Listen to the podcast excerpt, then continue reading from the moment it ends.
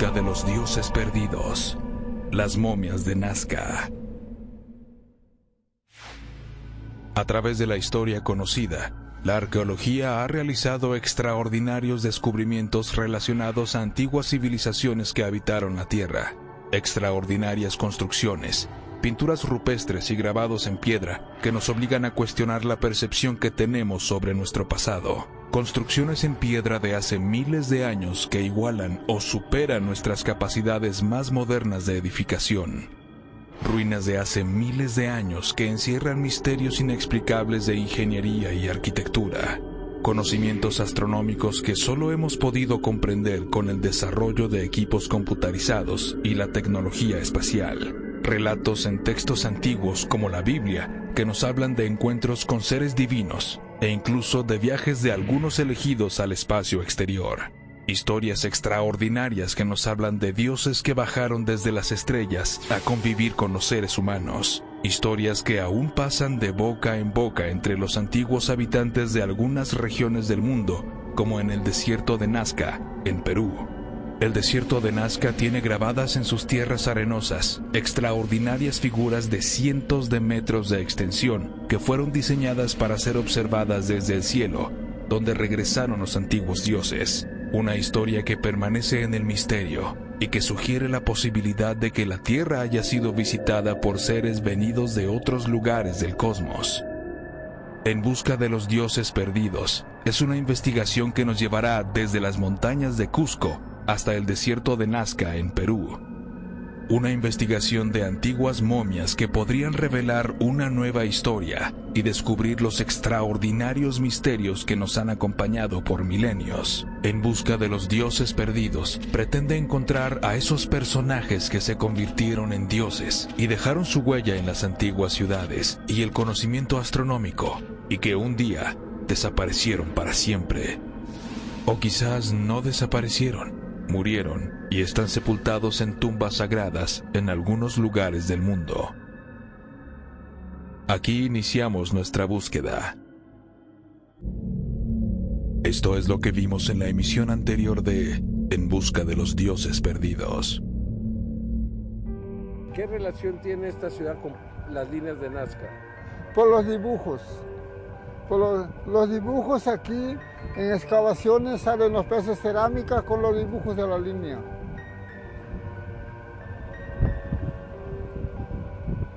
O sea, aquí se inspiraron los que hicieron los dibujos, de aquí sacaron. De aquí, como decir, de aquí iban hacia allá. Can change the consciousness. Podremos cambiar la conciencia de la humanidad. Finalmente aceptaremos que desconocemos lo que decimos conocer y todos nuestros conceptos sobre la historia, sobre el desarrollo. Quedará solo en conceptos y eso abrirá una nueva página en la historia. Podemos apreciar uh, un cuerpo de estructura antropomorfa, tanto tiene una cabeza, tiene un cuello, tiene una caja torácica, una caja pélvica, así como extremidades superiores e inferiores. Dentro de lo que es específicamente la cabeza podemos ver este, lo que se ve bien claro es una mandíbula bien articulada con ausencia de pabellones auriculares, pero que sí presenta conducto auricular, tanto en el lado derecho como en el lado izquierdo. ¿Puede ser un fraude? No, no, no, no es un fraude, es 100% orgánico, 100% biológico y 100% real y físico. Agradecido por permitirnos observar, analizar y ser parte de lo que es, estoy seguro, un cambio en nuestra historia. Resulta insólito saber que este método tan espectacular de preservación nació en América del Sur hace más de 5.000 años, de manera que las civilizaciones incaicas lo dominaban con anterioridad al pueblo egipcio. La parte importante y relevante es la presencia de tres dedos, tanto en extremidades superiores como inferiores lo que esto nos destaca un aspecto muy importante como una especie única. ¿sí? No sabemos eh, realmente su origen eh, biológico, si se trata de un, de un eh, propio como una especie, o bien pudiera tratarse de un espécimen que haya sido un híbrido con una, una especie humana. La momia encontrada en Nazca, en el Perú, presenta un cráneo alargado, más grande que el de los seres humanos. De acuerdo a los primeros análisis, es un cráneo natural que no fue modificado mediante la técnica de la elongación.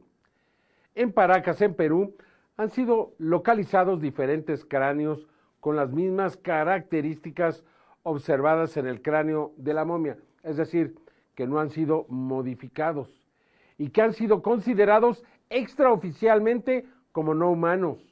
Por ello viajamos a Paracas para tratar de encontrar respuestas a este extraordinario misterio. La versión oficial es de que los habitantes se deformaban los cráneos, pero en algunos casos que presentaremos resulta evidente que se trata de algo más. La práctica de la deformación o elongación de los cráneos ha sido descubierta en diferentes culturas en el mundo, siendo las principales la de Paracas en Perú, en la cultura egipcia y entre los mayas en Centroamérica y México tres culturas que desarrollaron grandes conocimientos astronómicos, que construyeron pirámides y a las que sus leyendas han asociado a dioses que bajaron desde las estrellas o a extraños personajes como Viracocha o Quetzalcoatl, que no solamente fueron constructores de grandes ciudades y de pirámides, sino que también fueron extraordinarios astrónomos y navegantes personajes que fueron elevados a una categoría sobrehumana y que también han sido representados en forma de reptil. En la actualidad, algunas culturas en África siguen practicando la elongación de los cráneos, como podemos observar en estas imágenes, e incluso compararlas con figuras de arcilla de la antigüedad. En Paracas, en la costa de Perú, nos encontramos con Brian Foster, biólogo que ha venido estudiando los cráneos encontrados en esa localidad desde hace más de ocho años. Foster está convencido que estos seres no se encuentran directamente relacionados con los seres humanos. En general, eran personas prácticas y partieron antes que las distinguidas personas de Nazca. Pero ¿cuál es la diferencia entre la gente de Paracas y la de Nazca? Parecía normal que las personas de Nazca miraran a la gente nativa con pelo negro, piel oscura, no muy altos, pero los paracas parece que tenían al menos seis pies de altura. La clase noble tenía cabezas alargadas, cabello rojo, la cual probablemente significaba que tenían la piel clara y posiblemente los ojos verdes. Características que no son propias de las personas nativas de América.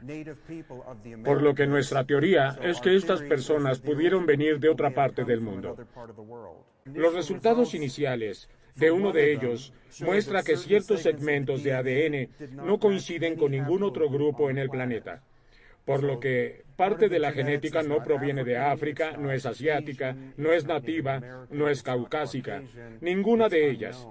Así que lo primero que podemos pensar es que es de algún otro tipo de humanidad. Si queremos ir a los extremos, podemos decir que nuestros antepasados no son de este planeta. ¿Ellos aparecieron completos? Sí. ¿Ellos fueron los originales? Sí, murieron hace dos mil años. Uno de los rasgos característicos de la nobleza inca era que tenían pequeños huesos en la parte posterior del cráneo, los cuales llamaron huesos incas. Dicen que es una característica exclusiva de su cultura, pero ahora vemos que los paracas lo tenían desde antes, al menos mil años antes que los incas. Encontrarán cráneos alargados en todos los continentes, excepto en la Antártida. Eran gente de la nobleza. Si llegaran a existir descendientes de cualquier tradición oral, te dirán que lo hacían, porque se pensaba que los niños serían más inteligentes, además de, de tener una hermosa apariencia. ¿Por qué los antepasados lucían de esta forma? Una vez más, si retrocedes en la genética de las personas hasta la antigüedad, te darás cuenta que probablemente nacieron de esta manera. Porque soy el único que estudia esto entre 7 millones de personas. Soy el único que pasa demasiado tiempo tratando de descifrar quiénes eran estas personas ya que a los arqueólogos simplemente no les importa. Estamos trabajando con las pruebas en el gobierno, con el Ministerio de Cultura. El arqueólogo en jefe es Rubén Soto del Museo Inca. Además, 10 cráneos alargados serán examinados en los mejores laboratorios del planeta. ¿Qué esperas de eso? No quisiera especular. Esperaré hasta que estén los resultados. ¿Será sorprendente? Será sorprendente. Y deberá cambiar la historia de la humanidad. Brian Foster realizó un descubrimiento trascendente en Patapatani, en Bolivia, a un lado del lago Titicaca, donde encontró el cadáver de una joven madre con el cráneo elongado y un pequeño feto que murió antes de nacer y que tenía las mismas características, es decir, un cráneo que presentaba una elongación muy pronunciada, un descubrimiento que demostraría que estos seres nacían con esas características y no necesariamente que su cabeza fuera modificada de manera artificial, un descubrimiento que habría la extraordinaria posibilidad de que, en nuestro mundo, existiera una clase de seres diferentes que hubiesen convivido con los seres humanos y quizás podrían haber alcanzado los más altos niveles en la escala social, incluso para llegar a ser considerados como seres divinos o verdaderos dioses en la tierra. Este es el hermoso lago Titicaca, del lado de Bolivia. Y nos encontramos en una pequeña villa llamada Patapatani. La razón por la que estamos aquí es porque se encontraron dos pequeños cuerpos que vamos a inspeccionar con el neurólogo de los Estados Unidos. Estos esqueletos son algo anormales, especialmente los cráneos, como podrán ver. Aquí tenemos al bebé por el tamaño. Pueden ver que el cráneo es del tamaño del torso.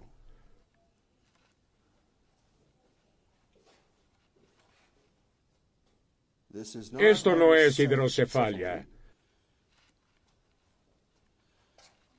Este cráneo, al parecer, es una anomalía genética. Ahora tenemos el pequeño esqueleto. De acuerdo al escáner del radiólogo, esta fue una mujer que murió a los 8 o 12 años de edad. Doctor Dave, usted es neurólogo. ¿Qué observaciones ha realizado con relación a estos dos especímenes que estábamos apreciando? Lo que más me ha asombrado ha sido el infante, el niño. Este bebé no nació con el cráneo alargado y obviamente no es producto de hidrocefalia obstructiva. La morfología y la forma del cráneo no son consistentes con ese diagnóstico. Claramente este bebé nació así, lo que en efecto lo hace muy interesante.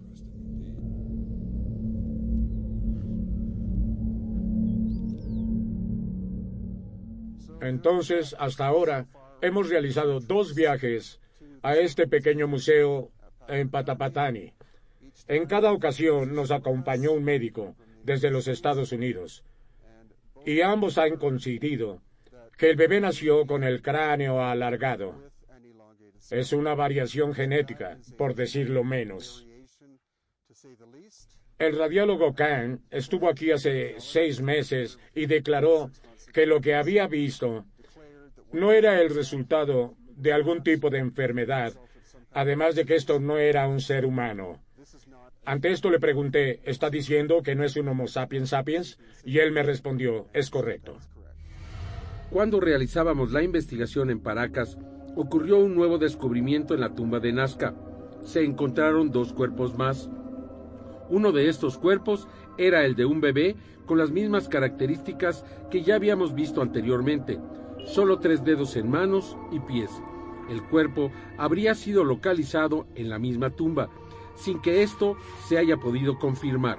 El radiólogo, doctor Raimundo Salas, con más de 35 años de experiencia, consideró que se trataba de una momia muy similar, sin poder determinar con certeza que había una relación entre ambas.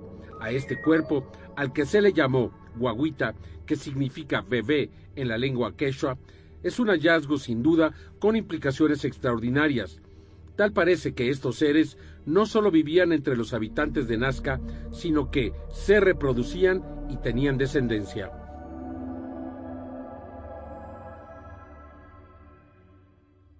Han traído un, este, un espécimen de un, de un bebito, no sabemos la edad, eh, que también tiene tres dedos, pero a los rayos X tienen este, cinco, cinco metacarpianos y, este, eh, cinco metatarsianos, pero eh, tienen tres dedos. Eso es lo, importante de esa momia chiquita, que tampoco ha sido manipulada. Entonces, este, eso es lo que puedo yo informar en cuanto a las momias. Estas manos podrían estar relacionadas, podrían ser madre e hijo. Podría ser porque tiene las mismas características. Ahora, la pelvis de la momia más grande es este, una pelvis ginecoide, que es de mujer. ¿no? Ahora, el espécimen chiquito, no, la verdad que no, mm, no sabría qué, ¿Qué, sexo? tiene, ¿no?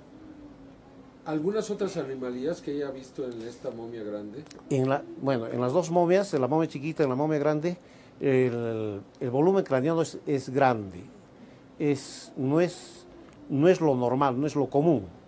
Las dos momias tienen este, eh, un perímetro cefálico bastante grande, alargado hacia atrás, en los dos especímenes. El cuerpo de Guaguita, así como todos los cuerpos encontrados en la misma tumba, se encuentran cubiertos con un material poco característico en las momias de Perú se realizó un análisis de la sustancia que cubre el cuerpo de la momia, un polvo blanco muy fino que se desprende con facilidad y que parecía haber sido aplicado en combinación de algún tipo de líquido, probablemente un aceite que le dio adherencia. Se identificó a este polvo como tierra de diatomea o diatomita, una alga microscópica fosilizada del Mioceno y Pleistoceno, la cual fue aparentemente utilizada para desecar el cuerpo de este ser de sexo femenino, ya que no se trata de una momia clásica al conservar sus órganos internos. Es posible que estas algas fosilizadas, que fueron parte del fitoplancton en tiempos muy antiguos, tanto en los océanos como en fuentes de agua dulce, hayan permitido al cuerpo estar libre de insectos y de hongos por sus cualidades insecticidas y fungicidas existen depósitos de tierra de diatomea en todo el mundo y algunos de ellos no muy lejos del lugar donde fue sepultado este cuerpo. Esta sustancia también tiene extraordinarias cualidades absorbentes. Es también muy rica en silicio y otros minerales. No era común que se utilizara este polvo para conservar a las momias. De hecho, parece muy raro. En la actualidad se utiliza como un insecticida muy efectivo contra las plagas, se utiliza como ingrediente de los insecticidas por dos razones. Una es que a nivel microscópico las partículas de tierra de diatomeas son muy afiladas. Estas partículas se adhieren a un insecto y quedan atrapados entre las articulaciones de su exoesqueleto. Cuando el insecto se mueve, se daña. La otra explicación es que la tierra de diatomeas se pega al insecto y, de alguna manera, hace que se diseque. Este enfoque implica el rasgado de la capa cerosa de los insectos, que permite salir la humedad de dentro del insecto. La tierra de diatomeas es casi pura sílice. Bajo el microscopio se ve como fragmentos de vidrio. La tierra de diatomeas es un insecticida orgánico y no tóxico. No se genera resistencia en los insectos ya que el método de acción es físico, no químico. ¿Sería esta la demostración de que Quetzalcoatl y Viracocha fueron seres vivos, que nacieron y vivieron entre los seres humanos? ¿De dónde vinieron estos antiguos dioses? ¿Es posible que Quetzalcoatl, Cuculcán y Viracocha sean de hecho el mismo dios? que de alguna manera estaba físicamente presente en todas las antiguas culturas americanas? ¿Es posible que estos dioses antiguos fueran viajeros espaciales que llegaron a la Tierra como muchos teóricos de los antiguos astronautas sugieren? ¿Qué pasaría si estos dioses son de hecho las mismas deidades descritas en la antigua Mesopotamia, los antiguos Anunnaki? Curiosamente, si echamos un vistazo al Códex Teleriano Remensis, encontraremos descripciones de lo que parecen ser vuelos de una nave espacial que realiza aterrizajes, causando asombro y terror a los nativos. Cada noche, y durante varias noches, una gran claridad que aparecía en el horizonte y se levantaba hacia el cielo, y que tenía la forma de una pirámide en llamas. Impresionó tanto al rey de Texcoco que decidió poner fin a todas las guerras. Dos de estas figuras a las que se atribuye ser dioses en la tierra fueron Viracocha en Perú y Bolivia y Quetzalcoatl o Cuculcán en México y Centroamérica. Ambos son reconocidos como seres de piel clara y barbados, seres que llegaron del cielo, que construyeron ciudades, desarrollaron las pirámides y enseñaron el conocimiento astronómico. Curiosamente ambos, de acuerdo a la leyenda, desaparecieron internándose en el mar, pero asegurando que regresarían a reclamar su reino. Al llegar los españoles, miles de años después, fueron confundidos con los dioses perdidos, lo cual facilitó la conquista de América. De acuerdo a algunos escritores españoles, Viracocha fue el gran dios de los pueblos de Perú, un ser que llegó del cielo y fue el creador de las grandes ciudades, y dio las bases para el desarrollo de la civilización de diversos pueblos andinos. Se dice que incluso Viracocha creó la civilización misma, Viracocha fue adorado como el dios del sol y de las tormentas. Como muchos otros dioses en las Américas, viajó por las tierras enseñando a los humanos y difundiendo la civilización y el orden antes de dirigirse hacia el oeste, a través del Pacífico, para no volver a verse, con la promesa de que un día regresaría. Viracocha fue considerado uno de los más importantes, si no la deidad más importante en la cultura inca. Cuando hablamos de Viracocha, hablamos de Tiahuanaco y Pumapunku. De acuerdo a las leyendas, Tiahuanaco y Pumapunku fueron construidas por Viracocha en el altiplano de Bolivia, a más de 4.000 metros de altura. Pumapunku o Portal del Puma, ciudad construida hace más de 12.000 años en el actual territorio de Bolivia, América del Sur, cuya orientación astronómica apunta a la estrella Sirio de la constelación de Orión. Fue diseñada a partir de bloques de granito, característico por su resistencia al calor de más de 100 toneladas cada uno, mineral con alto contenido de cristales como feldespatos, cuarzo y mica. Fueron colocadas enormes losas enhiladas sin conjunción de vértices, pero con engarces de oro y cobre, metales conductores de calor y electricidad. Engarces idénticos yacen en las construcciones de Tiahuanaco, Perú y Egipto. ¿Qué misteriosa energía fue regulada en estas losas? ¿Con qué objetivo? ¿Para quiénes?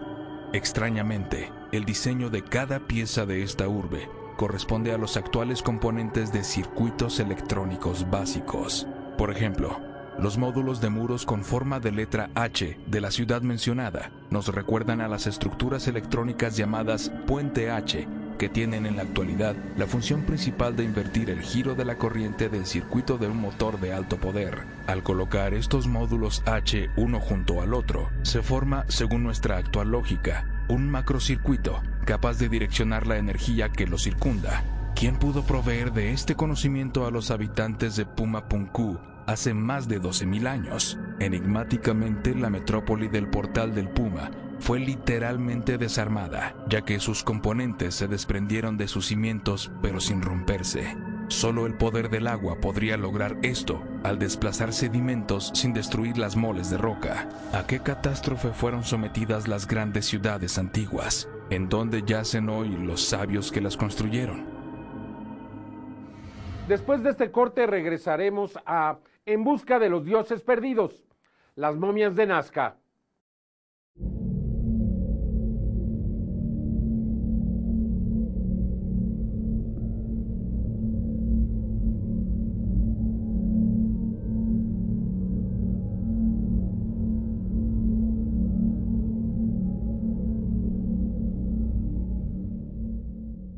La posibilidad de que el cuerpo momificado de un bebé, al que se le ha dado el nombre de guaguita, se encuentre relacionado a la momia María, tendría implicaciones extraordinarias.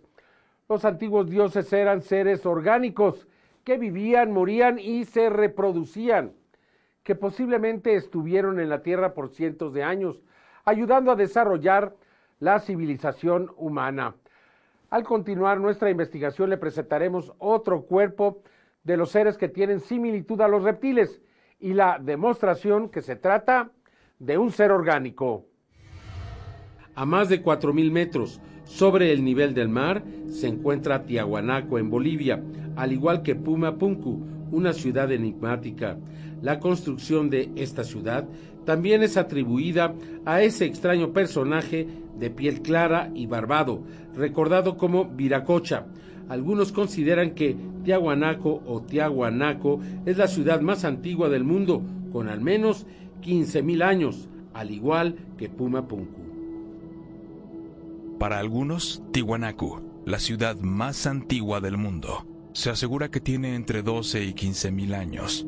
Existen innumerables misterios en esta ciudad, que supuestamente fue construida por Viracocha y que se mantuvo en desarrollo por más de 2.000 años, hasta que una gran catástrofe la destruyó. En su edificación existen un sinnúmero de misterios. Los gigantescos monolitos de piedra utilizados en la construcción de la ciudad fueron transportados desde las canteras ubicadas a 40 millas del sitio. Es aún un total misterio cómo hicieron para cortar y mover las piedras colosales en aquel tiempo y lugar donde no se tenían caballos u otras bestias de carga. Tiwanaku poseía asombrosas técnicas en agricultura, arte, tecnología y construcción de edificaciones, de acuerdo a la historia oral transmitida de padres a hijos. Se cree que sus habitantes recibieron la ayuda de una avanzada raza extraterrestre, misma que creó las líneas de Nazca. Sin embargo, existe una posible explicación científica que solo sería posible si de hecho consideramos la participación de tecnologías no desarrolladas por seres humanos. Esta es la explicación a cómo se pudieron mover las rocas de 100 o más toneladas de peso. La existencia de cristales como el feldespato, metales conductores como el cobre y estaño, que al fusionarse dan origen al bronce, un superconductor, el ferromagneto, el granito, abundante en todo el suelo de América del Sur, y las temperaturas extremas, nos recuerda uno de los milagros de la ciencia, descubiertos como principio físico por Walter Meissner y Robert Oxenfeld en 1933, conocido como el efecto Meissner-Oxenfeld, que consiste en la desaparición total del flujo del campo magnético en el interior de un material superconductor por debajo de su temperatura crítica. Todos los materiales que componen el siguiente experimento se encuentran dispuestos de manera natural en América del Sur. En la imagen, el cuenco vitrocerámico representa los feldespatos y cristales, subconductores naturales del suelo andino. El ferromagneto dentro del cuenco representa el alto nivel de ferromagneto en el suelo y a su vez en el granito. El imán flotante es también la representación de una pieza de material con ferromagneto que ha reaccionado ante el calentamiento del material vitrocerámico si es vertido en él un líquido que hierva o se encuentra a temperaturas extremas. En este caso, es nitrógeno, que estará representado a las sustancias piroclásticas del suelo andino. Como podemos apreciar, los mismos materiales colocados en el experimento de manera artificial han sido dispuestos de manera extraordinariamente natural en los suelos del sur de América, particularmente en Bolivia, Perú y Chile, de tal manera que activándolos con calor los feldespatos se convierten en superconductores y provocan la levitación de materiales con contenidos menores de ferromagneto. De manera idéntica pero a escalas continentales, se produjo energía electromagnética en América del Sur que pudo provocar la levitación de enormes moles de roca de entre 40 y 400 toneladas de peso, ricas en ferromagneto, de manera muy fácil. No hay motores, ni conexiones o fuentes de energía destructivas nocivas con el ambiente. La idea de antiguos extraterrestres que encontraron refugio en la Tierra, ayudando a los habitantes primitivos a evolucionar y prosperar, comienza a tomar forma ahora más que nunca, pero esto sigue siendo tema de discusión para otro momento. Pero, ¿serán solo mitos o leyendas? ¿O existen evidencias que puedan demostrar lo contrario? Será necesaria una investigación más profunda sobre esta posibilidad. Además del cuerpo de Guaguita, se encontró un nuevo cuerpo, de características similares a los reptiles. Este nuevo cuerpo habría sido sepultado en una de las paredes de la tumba. Aparecía en posición sentada y no tenía cabeza. Aparentemente le había sido arrancada. El cuerpo parecía muy bien conservado e incluso tenía un fragmento de piel original. Sus descubridores le dieron un nombre, Victoria. este tipo de seres a nivel de la, de la región cervical, lo que es el cuello, no tiene vértebras como nosotros conocemos pero lo que sí podemos ver son como unos cojines articulares, son como cuerpos vertebrales, pero sin necesidad de llegar a detalles como apófisis espinosa, apófisis transversas. En el cuello no lo tiene, pero hay cojines esponjosos que ayudan entre articulación y articulación.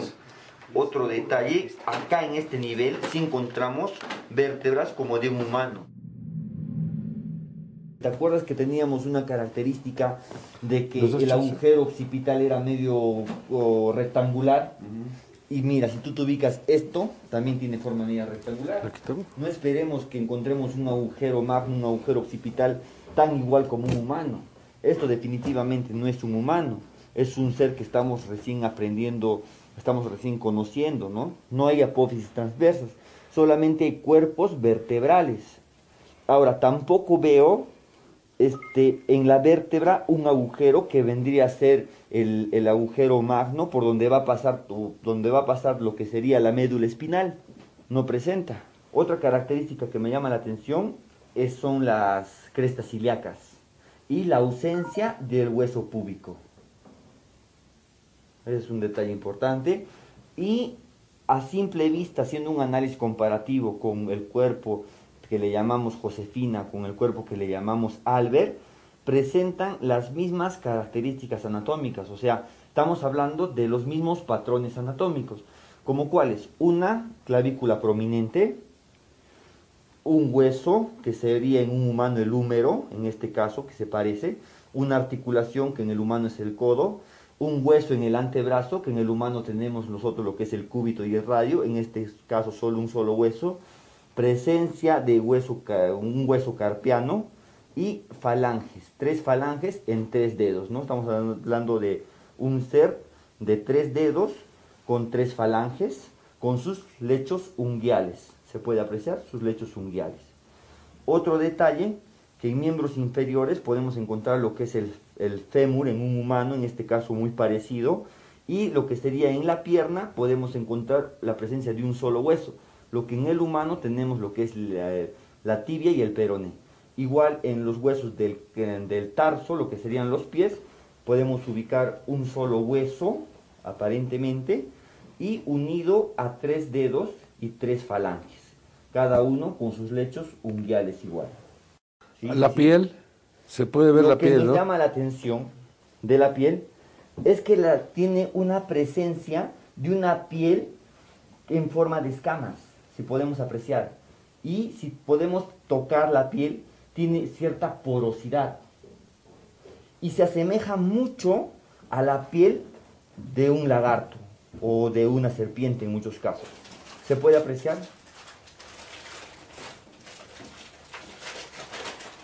Es una piel áspera, porosa. La piel, similar a la de los reptiles en la Tierra, ya había sido aparente en los cuerpos que habíamos investigado anteriormente. Su color parece ser un gris oscuro, con una especie de escamas. Además, como ya lo habíamos presentado, estos seres son ovíparos, lo cual los acerca aún más a los reptiles de la Tierra. Ante la necesidad de realizar análisis de carbono 14 para comprobar la antigüedad de estos seres, así como los análisis de ADN para encontrar su origen, fue necesario tomar algunas muestras, un procedimiento que permitió a los médicos involucrados confirmar de que se trataba de un ser orgánico. La función de, hoy día no es querer cortar el hueso de la región cervical, sino desarticularla por completo para que salga un, un hueso completo, ¿no? Eso sería importante. ¿Y de la cadera qué vas a Y de la cadera que habíamos mencionado ayer, la cadera más prominente que tenemos viene a ser la, la cresta ilíaca derecha. Sí. Y le vamos a hacer una incisión en ese sentido. ¿Todo eso? Es despedazo, sí. Ya. Acá. ¿Y del cuello? Y del cuello le vamos a sacarle hasta acá. Hasta, la, el límite. Más sí, hasta la articulación. Ya. O sea, como te decía, por eso vamos a no a cortarla, sino a desarticularla, para que salga completo el hueso, sin tener que penetrar a, a la médula ósea, sin tener que contaminar el tejido. La divulsión significa esto, la separación del tejido sin necesidad de romperlo. Esta línea se llama divulsión. ¿Ya lo has cortado? No está cortado, está separado, Ah, es diferente. ¿Lo, lo has eh, separado? Lo he separado. ¿Ya? Y podemos apreciar acá únicamente lo que es el hueso. Entonces, acá hay una vértebra. Ya. ¿Puedes apreciar? Ya, ya, Una. Aquí está la otra. Y acá estaría la otra. Y nuestro corte tendría que ser acá. Cosa que sacamos acá tres vértebras. Tenemos. Y sería, digamos, a este nivel, a esta Sí. altura. ¿Te parece correcto? Sí, de una vez cortamos abajo y eh, aquí separamos en dos. Sí. ¿No? Sí, Se- ajá. sí, sí, sí. Genial. Ese es uno. Entonces ya hemos ubicado dónde vamos a hacer nuestro corte. Acá a este nivel. El doctor Edson Salazar procedió a realizar los cortes. Primero en la cadera Estamos haciendo un corte con mucho cuidado. y en el cuello, donde se pudieron extraer algunas de sus vértebras y además de tejido orgánico. Era evidente que se trataba de un ser que algún día tuvo vida. Después de tomar las muestras, el doctor Edson Salazar hizo algunos comentarios. Hemos sacado muestras de tejido óseo, principalmente de la columna vertebral, la región cervical, exactamente 2 centímetros cuadrados para dos laboratorios distintos. Y al mismo tiempo hemos sacado un segmento de la, de la cresta ilíaca derecha, igual 2 centímetros cuadrados aproximadamente, para su análisis respectivo, tanto para radiocarbono y ADN en Estados Unidos y radiocarbono y ADN para México.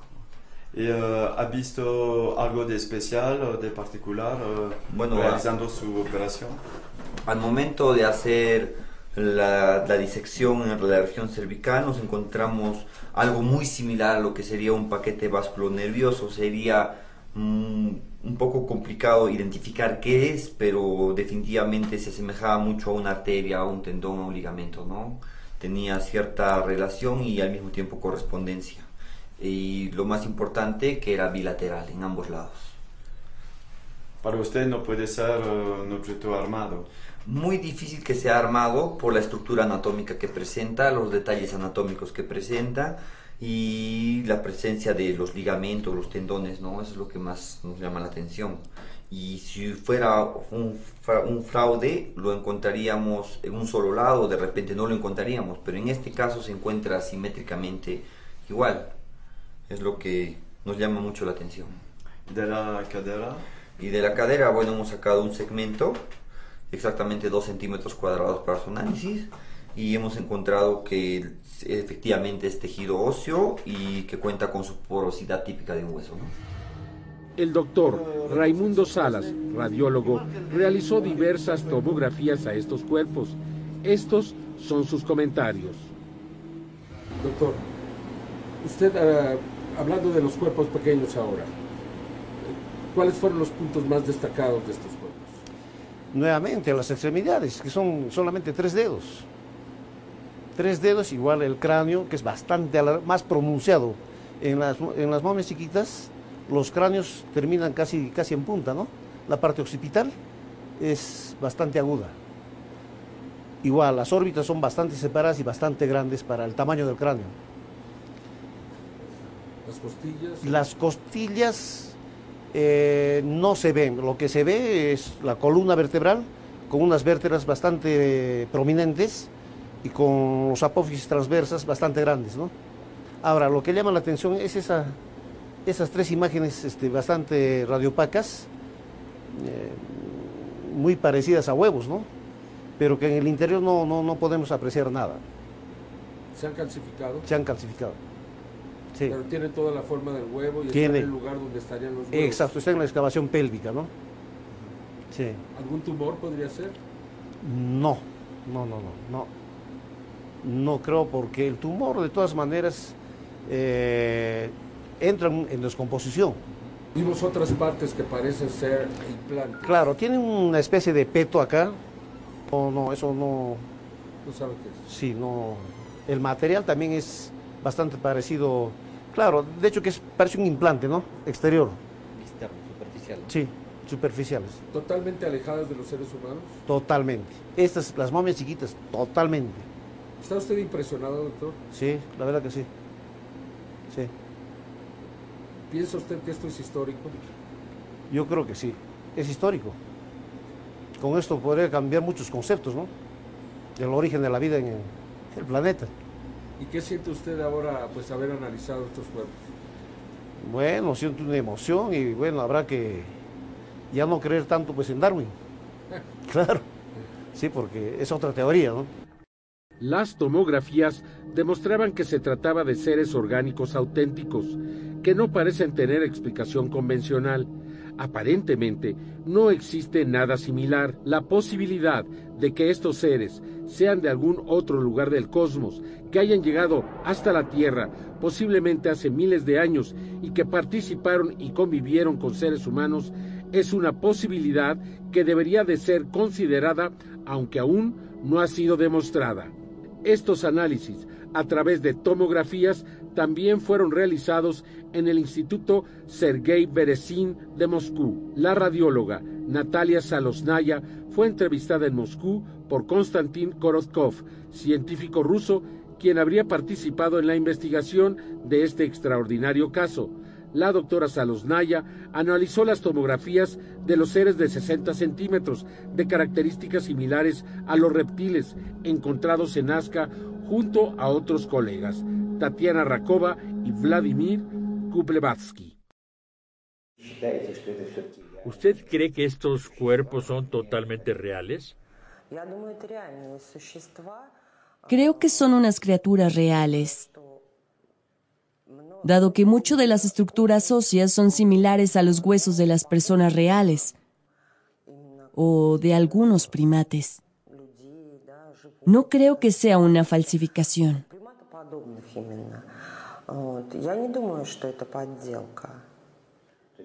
¿Es posible diseñar una criatura con estos cuerpos? Creo que no, porque el proceso de la momificación se llevó a cabo con mucho cuidado. Por lo general saben a lo que se refiere el proceso de la momificación cuando se trata de salvar el cuerpo. Pero ¿por qué están dañados? Hay un daño, por ejemplo, sobre las costillas eh, cuando se llevó a cabo en el proceso de momificación. El hecho de que la columna cervical, en comparación con el resto de la columna vertebral, esté dañada, eh, se deba tal vez al momento de transportar el cuerpo. Tal vez esto sucedió cuando encontraron los cuerpos.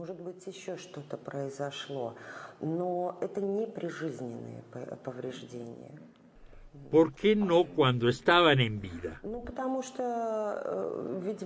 Bueno, porque al parecer el daño ocurrió después de que el cuerpo fue momificado porque no hay otros cambios. Si hubiera sido en vida, habría otros cambios en los huesos. Bueno, esto es más importante. Sí. ¿Podemos decir con estas características que los cambios en los restos no fueron en vida? Creo que sí. Las costillas que se han roto deliberadamente y estaban apiladas ordenadamente a una distancia predeterminada, de trecho en trecho. Y los fragmentos de las costillas fueron exhibidas en el agujero intervertebral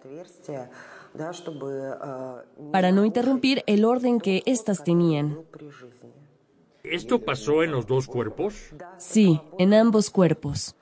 Poco antes de terminar con esta parte de la investigación, recibimos el análisis de carbono 14 de la Universidad Nacional Autónoma de México, a cargo de los especialistas, doctora María Rodríguez Ceja, operador del sistema EMA, el físico Arcadio Huerta Hernández, bajo la dirección de la doctora Corina Solís Rosales. El cuerpo de la momia, con características de reptil, tendría entonces una antigüedad de 790 años, más menos 30 años, lo cual sitúa a estos cuerpos muy lejos de cualquier posibilidad de una falsificación como lo habría sugerido el Ministerio de Cultura del Perú, que consideró que cuerpos similares a estos fueron armados con partes de animales modernos, de acuerdo a su propio reporte oficial.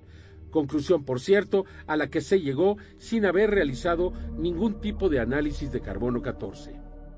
Los nuevos descubrimientos sugieren con toda certeza de que a pesar de que estas dos especies son tridáctilas, son diferentes entre sí. Ambas aparentemente se reproducían en la Tierra, vivían aquí. Hasta el momento no se ha encontrado nada similar a ellas, lo cual nos hace pensar que llegaron desde otro sitio.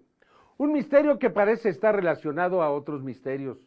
Estos descubrimientos nos podrían ayudar a entender el pasado y a los extraordinarios dioses que vivieron y murieron entre los seres humanos.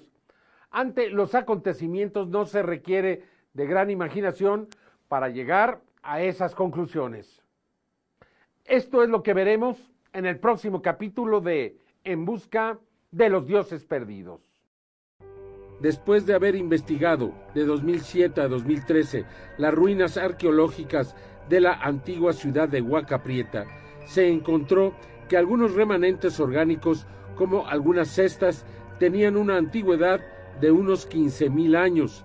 De confirmarse este hallazgo, la antigüedad superaría a cualquier desarrollo conocido. Estos son tan solo algunos de los más recientes descubrimientos que sugieren que la civilización humana es más antigua de lo que se había considerado.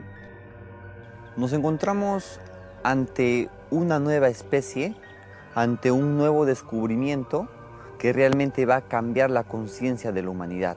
Hoy puedo decir que con estos especímenes me he sacado la lotería científica. ¿Por qué, doctor? Porque tengo la oportunidad de analizar una estructura, un especímen, un hallazgo biológico que podría ser desarrollado en la ciencia forense que está muy probablemente, seguramente, a punto de cambiar y de reescribir la historia, el conocimiento y la conciencia humana. En mi opinión, este ha sido el descubrimiento histórico más grande del siglo XXI, quizá el más extraordinario. Estoy seguro de que anteriormente ya contábamos con este tipo de evidencias, pero todo estaba oculto por los gobiernos. Existían varios rumores, pero no se conservaban evidencias. Hasta ahora se tienen las evidencias. Son una de estas historias que 10 generaciones sucesivas de periodistas pueden esperar y no les tocaría nunca.